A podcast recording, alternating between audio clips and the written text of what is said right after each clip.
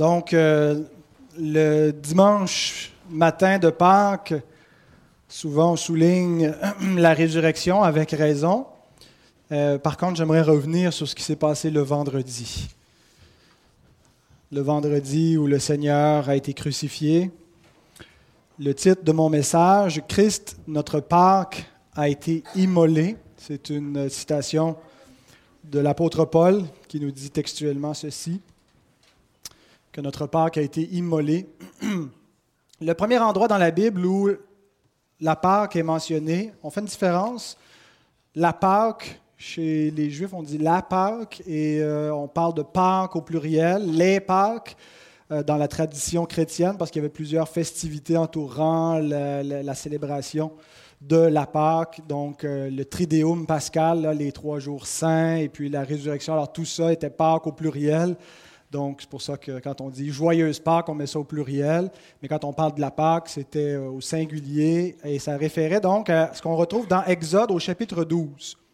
Et on va lire ensemble. J'ai euh, abrégé un petit peu le texte des versets 1 à 13 pour des raisons d'être plus concis.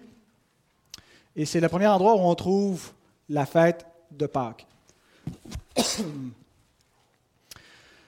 Ce mois-ci sera pour vous le premier des mois. On prendra un agneau pour chaque famille, un agneau pour chaque maison. Ce sera un agneau sans défaut, mâle, âgé d'un an. Et toute l'assemblée d'Israël l'immolera entre les deux soirs. On prendra de son sang et on en mettra sur les deux poteaux et sur le linteau de la porte des maisons où on le mangera. Quand vous le mangerez, vous aurez vos reins sains, vos souliers aux pieds et votre bâton à la main, et vous le mangerez à la hâte. C'est la Pâque de l'Éternel. Cette nuit-là, je passerai dans le pays d'Égypte et je frapperai tous les premiers-nés du pays d'Égypte, depuis les hommes jusqu'aux animaux. Et j'exercerai des jugements contre tous les dieux de l'Égypte. Je suis l'Éternel, le sang vous servira de signe sur les maisons où vous serez. Je verrai le sang et je passerai par-dessus vous. Il n'y aura, point de plaie qui vous détruise quand je frapperai le pays d'Égypte. Alors, c'est l'institution de la Pâque qui se célébrait avec le, repas pascal.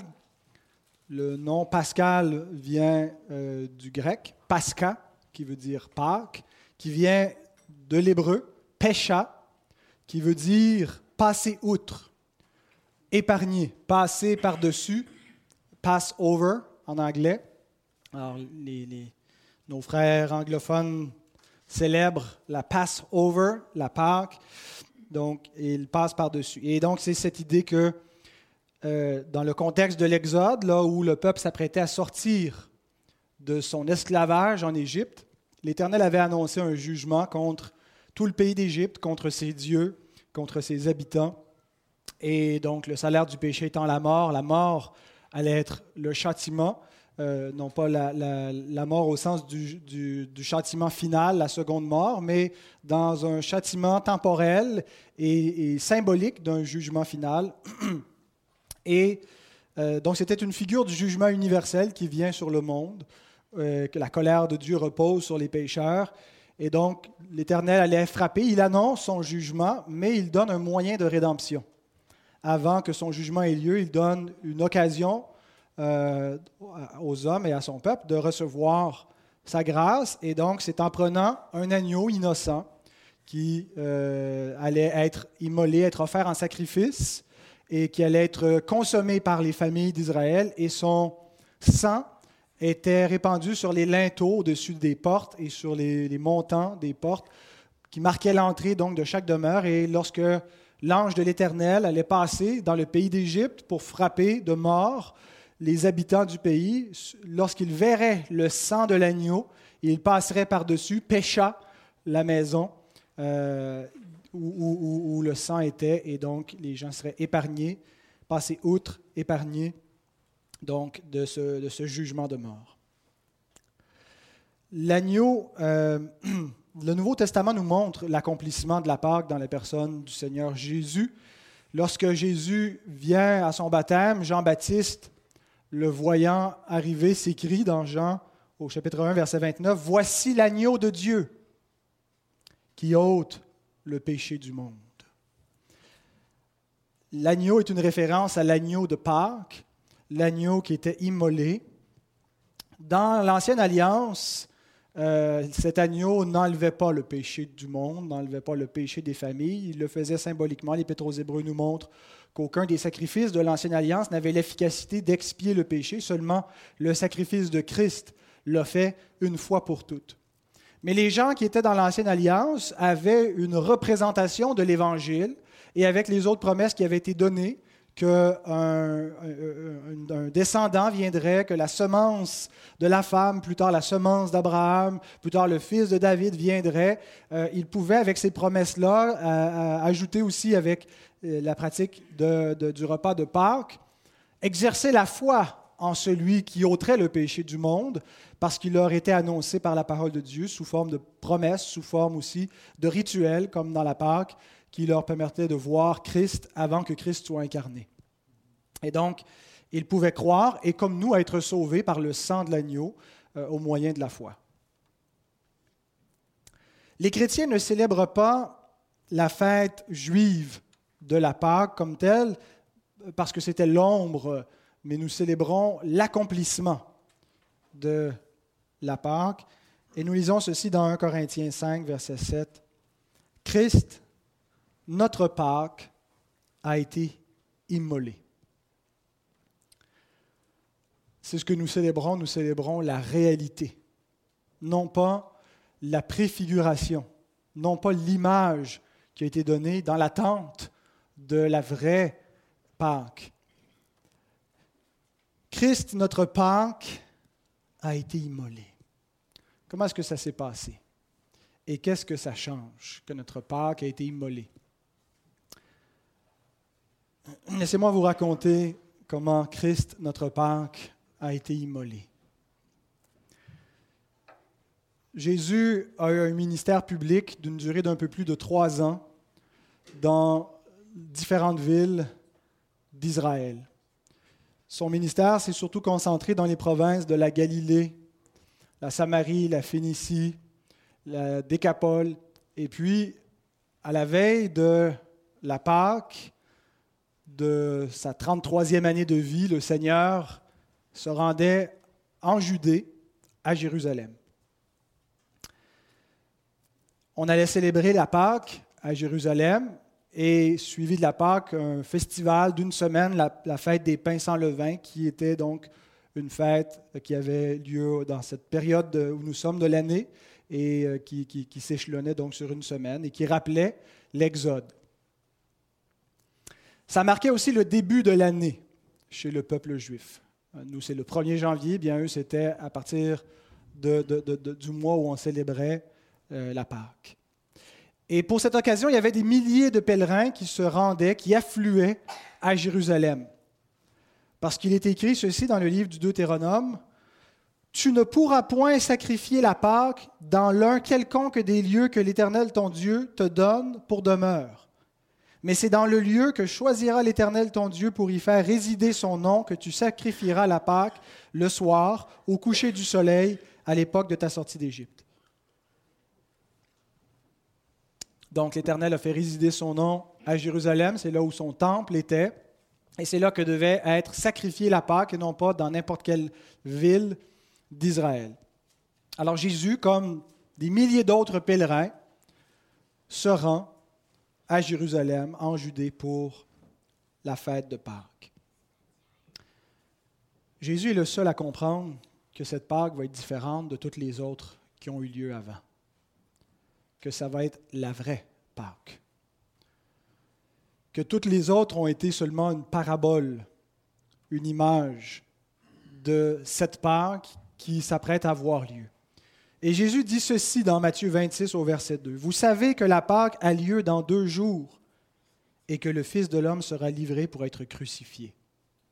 Quand Jésus dit, vous savez que la, Pâque sera célébrée, il ne pensait pas premièrement aux agneaux, des animaux qui allaient être offerts en sacrifice symboliquement, mais il pensait à la vraie Pâque. Parce qu'il ajoute, le Fils de l'homme va être livré pour être sacrifié, pour être crucifié. Et donc, quand il dit la Pâque va être célébrée à Jérusalem dans deux jours, c'est de lui-même qu'il parlait. Personne d'autre que lui, à ce moment-là, n'a compris ce qui allait se produire véritablement à cette Pâque-là, cette année-là. Le jeudi soir de cette même semaine, Jésus est rassemblé avec ses disciples pour manger la Pâque. Pour nous, c'est le jeudi, dans notre façon de compter les, jours, mais les jours chez les Juifs se comptaient du coucher de soleil au coucher de soleil suivant. Donc, lorsque le, lorsque le soleil se couchait, on tombait le vendredi. Alors, c'était le début de la Pâque, le tout début, euh, dans la nuit du jeudi pour nous. Et donc, lorsqu'il est réuni dans la chambre haute, c'est ce qu'ils font, ils célèbrent ensemble la Pâque. Cette année-là, Jésus a introduit un élément nouveau. J'imagine que ce n'était pas la première fois qu'il célébrait la Pâque avec ses disciples, mais il introduit un élément nouveau pour la première fois dans cette célébration. Marc 14, 22 à 24. Pendant qu'il mangeait, Jésus prit du pain. Et après avoir rendu grâce, il le rompit et le leur donna en disant, Prenez, ceci est mon corps. Il prit ensuite une coupe, et après avoir rendu grâce, il la leur donna, et ils en burent tous, et il leur dit, Ceci est mon sang, le sang de l'alliance qui est répandu pour plusieurs. Il s'est passé plusieurs choses pendant ce repas, plusieurs échanges. Le Seigneur euh, aussi lavé les pieds de ses disciples. Il leur a expliqué des choses importantes. La plupart de ces discours nous sont surtout rapportés par l'apôtre Jean, euh, qui, à partir du chapitre 13 jusqu'à la fin de son évangile, nous montre tout ce qui s'est passé dans cette dernière soirée, jusqu'à sa mort et sa résurrection. Donc, après le repas, ils ont quitté ce lieu, ils sont sortis de Jérusalem, ils ont descendu un côté de la ville qui était escarpé, ils ont passé par la vallée du Cédron, emprunté un sentier pour se rendre dans un jardin, le jardin de Gethsemane, qui était en face du temple, mais de l'autre côté des murs de la ville, donc à l'extérieur de la ville. Ces disciples étaient fatigués, ils se sont endormis malgré quelques invitations de leur Seigneur à prier avec lui. Et Christ a prié et on le voit dans une grande agonie dans ce moment parce qu'il est à l'aube de boire la coupe de la colère de Dieu et de subir la mort. Pendant qu'il prie, que les disciples dorment, des soldats sont arrivés, envoyés par les chefs religieux de la nation d'Israël. Ils étaient conduits par Judas, qui était un des intimes de Jésus qui l'avait accompagné durant son ministère. Les disciples ont été surpris de leur arrivée, ne s'attendaient vraiment pas à ce que les choses tournent ainsi. Eux, ils s'attendent à ce que, à cette occasion, Christ va établir son règne et qu'il va y avoir une espèce de révolution, quelque chose en tout cas qui va se produire à Jérusalem. Et là, voilà que des soldats arrivent en pleine nuit armés de bâtons, d'épées, avec des torches pour prendre leur maître. En se réveillant, ils sont complètement confus. Euh, Pierre essaie de résister, de se battre. Le Seigneur le remet à sa place. Et donc, devant la menace imminente de se faire prendre eux-mêmes et d'être eux-mêmes amenés captifs comme des rebelles qui menaçaient l'ordre public, s'enfuient et ils abandonnent chacun d'entre eux le maître au milieu de la nuit.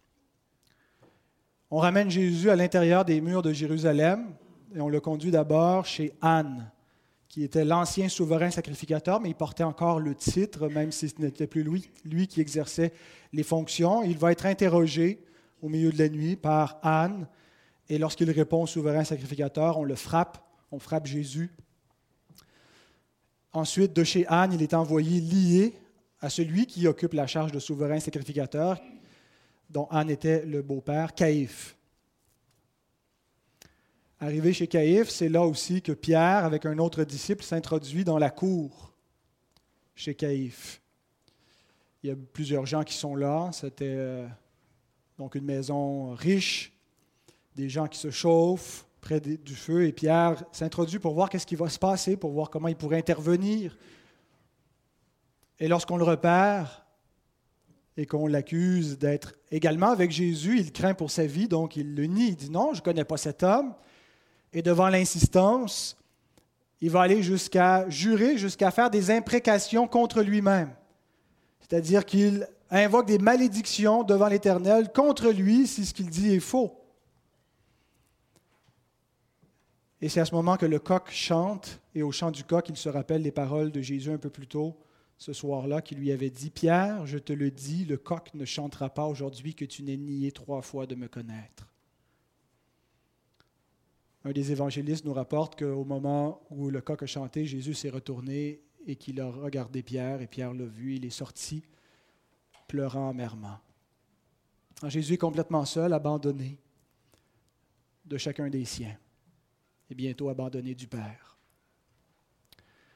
Il va avoir un premier procès parmi son propre peuple, un procès devant le Sanhédrin dès la première heure du jour, dès qu'il est possible de réunir les anciens d'Israël, qui sont là pour exécuter la justice, pour appliquer la loi de Moïse, on fait tenir Jésus debout au milieu du Sanhédrin devant le souverain sacrificateur et on cherche des accusations.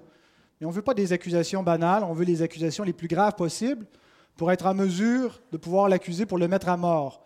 Caïphe lui-même avait prophétisé malgré lui, sans le savoir, qu'il était avantageux pour, pour la nation d'Israël qu'un seul homme meure pour le peuple plutôt que la, popularité de Jésus entraîne des révoltes à Jérusalem et que les, Romains viennent et, et, mettent à mort beaucoup de gens pour ramener le calme. Alors Caïphe avait dit il faut faire mourir cet homme. Donc il est là, Caïphe, avec d'autres sacrificateurs, et cherche des accusations pour pouvoir le condamner. Alors, on produit même de faux témoins, des gens qui déforment les paroles que Jésus a dites. Ils n'arrivent pas même à s'entendre dans leurs accusations. Et la condamnation de Christ tombe lorsqu'il prend enfin la parole. Nous lisons dans Matthieu 26, versets 63 à 67. Le souverain sacrificateur prenant la parole lui dit, Je t'adjure par le Dieu vivant de nous dire si tu es le Christ, le Fils de Dieu. Jésus lui répondit, Tu l'as dit. De plus, je vous le déclare, vous verrez désormais le Fils de l'homme assis à la droite de la puissance de Dieu et venant sur les nuées du ciel. Alors le souverain sacrificateur déchira ses vêtements, disant, Il a blasphémé. Qu'avons-nous encore besoin de témoins? Voici, vous venez d'entendre son blasphème. Que, vous ensemble Ils répondirent, Il mérite la mort. Là-dessus, ils lui crachèrent au visage et lui donnèrent des coups de poing et des soufflets. Une condamnation officielle de la part des principaux de la nation. Caïphe, lorsqu'il dit que vous ensemble, demande le verdict de l'assemblée légale du Sanhédrin, et donc il est condamné par le Sanhédrin, il doit mourir. Cependant, il n'était pas permis à la nation d'Israël d'exécuter des gens dans sa propre constitution, cela lui était permis, mais cette nation était sous l'Empire romain, était dominée par ce peuple. Les Romains prélevaient un tribut et exerçaient leurs lois dans leur territoire, leur accordaient certaines libertés, mais pas complètement. Et c'était les Romains qui avaient le pouvoir de l'épée, qui mettaient à mort. Donc, dès que cela fut possible, après que Jésus a été condamné par les Juifs, on l'amène devant le gouverneur romain pour un deuxième procès, devant la loi des Romains. Et il se trouvait que Ponce Pilate, le gouverneur de la Judée, était à Jérusalem. Normalement, il aurait été à Césarée, mais pour l'occasion de la Pâque, comme c'était un, grand festival, que beaucoup de gens allaient être là, qu'il y avait du renfort au niveau des armées de Rome, le gouverneur se trouvait sur place. On l'amène donc chez Ponce Pilate. Les chefs ne veulent pas entrer eux-mêmes dans sa demeure parce que c'était une chose impure pour un juif que d'entrer dans, la maison d'un païen. Il pouvait entrer chez lui si la maison n'était pas couverte, s'il n'y avait pas de toit, euh, si c'était dans, dans, la cour, mais il ne pouvait pas entrer comme ça. Ça n'était pas un péché, mais ça allait simplement les rendre impurs et les empêcher d'avoir part aux festivités euh, qui commençaient à Jérusalem. Alors, Ponce Pilate est sensible à cette, question de conscience. Il descend vers eux. Il écoute leur euh, récrimination contre Jésus. Et les Juifs savaient très bien que Pilate ne serait pas tellement préoccupé par des questions de blasphème vis-à-vis de, leur loi. Alors ils l'accusent plutôt, ils portent contre lui des, accusations de nature politique. Ils veulent que, Pilate comprenne que le blasphème, en réalité, euh, est une menace dans cette circonstance-là, parce que Christ trouble l'ordre public que euh, s'il le laisse aller, eh euh, il risque d'entraîner une révolte parmi les Juifs contre les Romains. Ils disent que Jésus interdit à la nation de payer le tribut à César, qu'on ne doit pas payer nos impôts à l'empereur. Et eux disent non, on devrait payer nos impôts. ils sont hypocrites parce qu'eux-mêmes euh, n'étaient pas en faveur de cela. Et ils vont jusqu'à dire que Christ s'étant déclaré roi, se fait ennemi de César parce qu'il n'y a pas d'autre roi que l'empereur. Pilate prend le temps d'examiner Jésus, de le questionner. Jésus va être assez laconique, lui répond très très peu, mais va quand même lui dire certaines, choses, de sorte que Pilate est convaincu que Jésus n'est pas vraiment coupable des choses qu'on l'accuse et cherche un moyen de le libérer. Et il essaie de s'en sortir lorsqu'il apprend qu'il est galiléen pas la Judée, mais le, territoire d'Israël était divisé en quatre territoires. Euh, à l'époque, c'était un territoire unifié quand euh, Hérode le Grand gouvernait pour les Romains, qui était un homme d'origine juive, mais en fait qui était plutôt l'allié des Romains. Et à sa mort, le territoire a été divisé parmi ses fils. Un de ses fils avait été, euh, euh, enlevé par, Rome parce qu'il représentait une menace, et c'est pour ça qu'on avait donné la Judée à un Romain, à, Pilate et d'autres qui, euh, qui se sont succédés. La Judée était donc relevait directement de Rome, mais il y avait d'autres territoires, dont la Galilée, qui relevaient encore de certains fils d'Hérode le Grand, dont Hérode le tétrarque. C'était avec lui que Jean-Baptiste avait eu affaire. Et donc, il était lui aussi à Jérusalem, alors qu'en temps normal, il se trouve en Galilée, mais il était venu pour la Pâque. On l'envoie donc chez Hérode, qui, qui, gouvernait la Galilée pour les Romains. Et euh, Hérode se réjouit parce qu'il avait entendu parler de Jésus euh, il, avait, il, était heureux de pouvoir rencontrer ce personnage, espérait qu'il allait faire pour lui des miracles, l'épater. Mais Jésus ne lui a rien répondu. Il a gardé un silence complet devant Hérode, ça l'a insulté, le roi Hérode. Et euh, il s'est mis à se moquer de lui avec les siens, avec ses soldats. Et ne sachant que faire avec un accusé galiléen en territoire de Judée, il le renvoie au gouverneur de la Judée. Et l'Écriture nous dit que Hérode et Ponce Pilate sont devenus amis d'ennemis qu'ils étaient ce jour-là. Pourquoi, psaume 2, les rois de la terre se soulèvent-ils et les princes se liguent-ils avec eux contre l'Éternel et contre son oint? Hérode et Ponce Pilate se sont ligués ensemble contre le oint de l'Éternel. Au retour du cortège des principaux avec Christ comme accusé devant Ponce Pilate, leur insistance devient beaucoup plus intense. Cette fois, ils sont accompagnés d'une grande foule.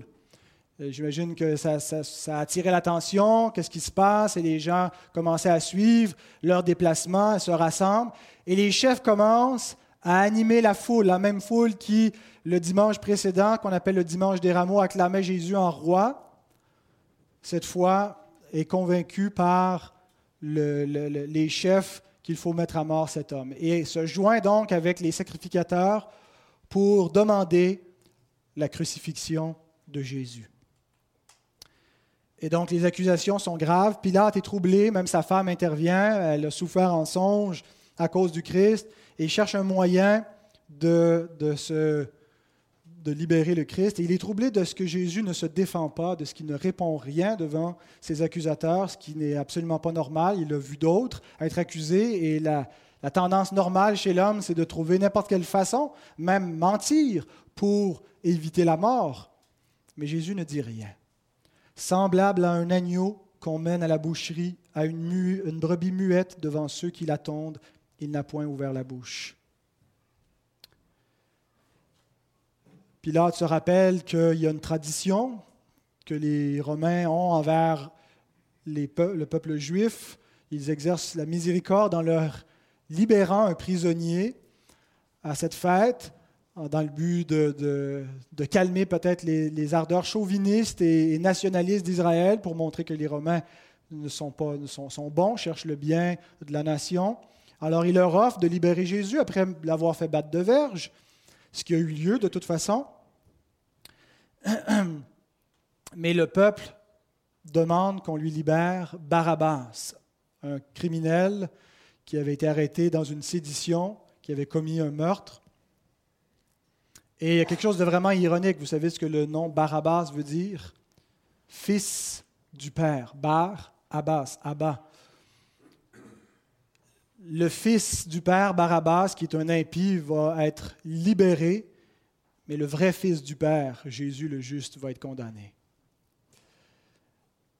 Et nous sommes tous, à ce sens-là, ce titre-là, des Barabbas, impies qui ont été libéré alors que le Fils a été puni. Pilate craint la foule, craint les accusations lorsque les chefs leur disent, si tu libères cet homme, tu n'es pas ami de César. Ça va arriver aux oreilles de César. Qu'est-ce qui va se produire si on apprend que Pilate a libéré un homme qui se disait roi, qui menaçait l'ordre public, il risque lui-même sa peau ou l'exil. Alors il leur livre pour être crucifié. Il se lave les mains en disant, je ne suis pas responsable du sang de cet homme, bien qu'il le soit avec d'autres. La crucifixion était précédée par la flagellation. Il existait chez les Romains deux sortes de flagellation. La fustigatio, qu'on donnait pour des crimes mineurs, qui étaient supportables.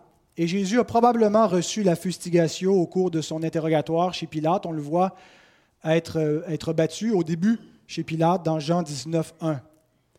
Mais deux autres évangélistes nous montrent qu'il a été frappé après que le verdict de crucifixion soit condamné, soit, tombé. Et cette autre flagellation, on l'appelait la, la verberatio, qui était donnée pour la peine capitale. Ça précédait la peine capitale et c'était si violent que parfois celui qui était battu comme ça mourait avant même d'être crucifié. De toute façon, il allait mourir, c'était ça la logique de cette sorte de, flagellation. Et Jésus a reçu également cette flagellation. Certains commentateurs croient qu'il a reçu deux flagellations.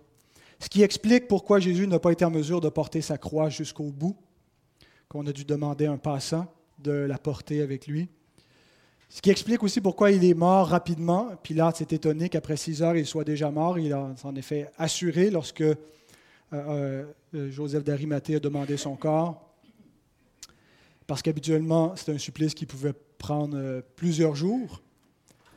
Et c'est aussi ce qui explique ce que Ésaïe nous dit dans le chapitre 52, verset 14. De même qu'il a été pour plusieurs un sujet d'effroi, tant son visage était défiguré tant son aspect différait de celui des fils de l'homme. On a dit parfois que Mel Gibson avait exagéré dans la passion ce qu'a ce été la passion. Je ne sais pas si ça a été si exagéré que ça. Lorsqu'un homme allait être crucifié, on envoyait devant lui un héros qui criait le motif de sa condamnation pour que les gens sachent. C'était une exécution publique, ça ne se faisait pas en secret. Le condamné devait porter sa croix. En fait, c'était le patibulum, c'était la barre transversale dans le haut de la croix, qui pesait environ 40, 40 livres, et c'était une procession donc au travers des rues de la ville. C'était quelque chose qui était assez fréquent, suffisamment fréquent dans l'Antiquité euh, pour que quand Jésus a dit de, de ses disciples qu'ils se chargent de leur croix s'ils veulent le suivre, pour que les gens sachent de quoi Jésus parlait, Qu'est-ce que ça veut dire se charger de sa croix? Qu'est-ce que ça veut dire? Et ça, ça se référait donc à une pratique qui avait déjà cours. Jésus avait vu des crucifiés lui-même. Les crucifiés n'étaient pas nécessairement cloués à leur croix. On pouvait simplement les attacher et les placer dans une, posture qui, était extrêmement inconfortable, difficile à respirer, et ils mouraient d'épuisement après plusieurs jours. Mais il arrivait donc souvent qu'on les cloue qu'on les cloue dans leurs mains ou dans leurs bras, qu'on les cloue dans les pieds ou dans les chevilles pour les faire tenir sur cette croix. Et Jésus a été cloué. Son agonie sur la croix a duré six heures et il y a eu plusieurs choses qui se sont produites durant ces six heures. Jésus a prononcé sept paroles à la croix qui ont été enregistrées par ses disciples, écrites dans la parole de Dieu. Il a imploré le pardon de son Père sur ceux qui le mettaient à mort, qui ne comprenaient pas eux-mêmes ce qui était en train de se produire. Il a déclaré à un criminel crucifié avec lui qu'il serait aujourd'hui dans le paradis avec lui. Il a confié sa mère à son disciple Jean, n'étant plus là lui-même pour prendre soin d'elle et étant probablement veuve à cette époque-là. Il a crié les premiers mots du psaume 22 qui dit Mon Dieu, mon Dieu, pourquoi m'as-tu abandonné? Il les a dit en, araméen qui ressemble beaucoup à l'hébreu Eli, Eli, lama sabachthani. Mon Dieu, mon Dieu, pourquoi m'as-tu abandonné? C'est ce qui arrivait dans sa condition, euh, dans sa nature humaine, le Christ a été maudit. Il a dit, dans le but d'accomplir le psaume 69, qui déclare qu'on l'abreuverait de vinaigre, il a dit J'ai soif. Il a déclaré Tout est accompli, déclarant la complétude finale de notre salut une fois pour toutes. Et finalement, il s'est confié en son Père, sous la colère duquel il était frappé, en lui remettant son esprit entre ses mains. De midi à trois heures environ, il y eut des ténèbres sur toute la terre. Le voile du temple a été déchiré. Ce n'était pas un petit bas de nylon, le voile du temple, c'était un immense voile de 60 pieds de haut par 30 pieds de large, tissé, donc, et ça nous montre par là, l'Épître aux Hébreux nous explique que tant que le voile subsistait, l'entrée au sein des saints était fermée, mais que maintenant nous avons un libre accès par le corps de Christ qui a été déchiré pour nous, pour que nous puissions entrer dans la présence de Dieu. La terre a tremblé, plusieurs morts sont ressuscités, Certains se sont convertis pendant ces événements, d'autres se sont endurcis, se sont moqués. On a retiré le corps de Jésus de la croix, on l'a emporté dans un tombeau qui avait été creusé dans le roc, on a roulé une pierre devant l'entrée. Et c'est comme ça que l'agneau de Dieu a été immolé, en ce jour où on immolait la Pâque à Jérusalem. Christ, notre Pâque, a été immolé. La Pâque a été donnée dans le contexte de l'Exode, dans un contexte de jugement. L'Éternel a prononcé un jugement sur tout le pays d'Égypte, et seuls ceux qui étaient marqués par le sang de l'agneau seraient épargnés. En faisant cela, le Seigneur nous a donné une image de l'exode final, du jugement final qui s'en vient sur le monde entier, sur ses habitants et sur leur Dieu. Il n'y a aucun juste dans ce monde, tous sont coupables. Et la colère de Dieu est sur tous les hommes. Le verdict est déjà tombé. Il n'y a aucun juste, tous sont coupables car tous ont péché. L'iniquité du monde va bientôt atteindre son comble et le jugement final s'en vient. Dieu ne regardera qu'un seul signe lorsqu'il va juger les hommes, le sang de l'agneau. Tout homme qui n'est pas marqué par le sang de l'agneau mourra éternellement. Mais celui qui aura été lavé par le sang de Jésus-Christ vivra éternellement. C'est en croyant en Christ que nous devenons marqués par le sang. Nous n'avons pas besoin des sacrements. Nous n'avons pas besoin d'avoir conservé une fiole du sang de Christ qu'on aurait besoin de toucher, d'avoir quelques reliques que ce soit pour être lavé de ce sang. C'est par la foi que nous participons à l'aspersion du sang de Christ. Jean 3, 36, Celui qui croit au Fils a la vie éternelle. Celui qui ne croit pas au Fils ne verra point la vie, mais la colère de Dieu demeure sur lui. La colère de Dieu s'est abattue sur le Christ à cause de nos péchés. Il a été fait péché pour nous. Dieu l'a traité comme il va traiter ceux qui demeurent dans leur péché. C'est la colère de Dieu, c'est la malédiction qui s'est abattue sur lui. Le jugement dernier a déjà eu lieu pour ceux qui sont marqués par le sang de l'agneau. Il n'y a que ces deux catégories de personnes dans toute l'existence. Ceux qui sont marqués par le sang et les autres. Avez-vous le sang de l'agneau? Bien-aimés, vous en avez besoin plus que de l'air que vous respirez. Votre vie est dans son sang. Christ, notre Pâque, a été immolé. Amen.